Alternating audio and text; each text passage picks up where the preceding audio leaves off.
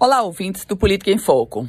A situação está se complicando para o ex-ministro do Desenvolvimento Regional, Rogério Marinho. Depois do Ministério Público Federal ter decidido abrir uma investigação sobre o fato de que ele atuou diretamente para liberar 1 milhão e 400 mil reais para uma obra de um mirante em Monte das Gameleiras, obra essa que fica muito próxima ao condomínio privado que ele vai erguer lá naquela região, Eis que agora é uma decisão do Superior Tribunal de Justiça. A sexta turma do STJ decidiu manter uma ação penal contra Rogério Marinho pelo crime de peculato, ou seja, apropriação de bem público, apropriação de dinheiro público. Esse caso envolve a suposta contratação de funcionários fantasmas na Câmara Municipal de Natal entre 2005 e 2007 exatamente o período em que Rogério Marinho ocupou a presidência daquela casa legislativa.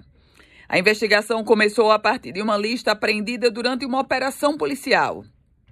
O documento trazia cerca de 900 pessoas que teriam cargos na Câmara. Cada nome tinha ao lado o nome do suposto padrinho.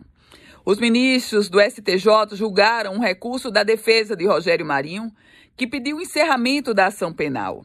Os advogados argumentavam que a denúncia oferecida pelo Ministério Público não tinha fundamento e que Rogério Marinho foi acusado sem a individualização da sua conduta, sendo denunciado apenas por ser o presidente da casa. Mas a unanimidade, a sexta turma do STJ rejeitou o recurso.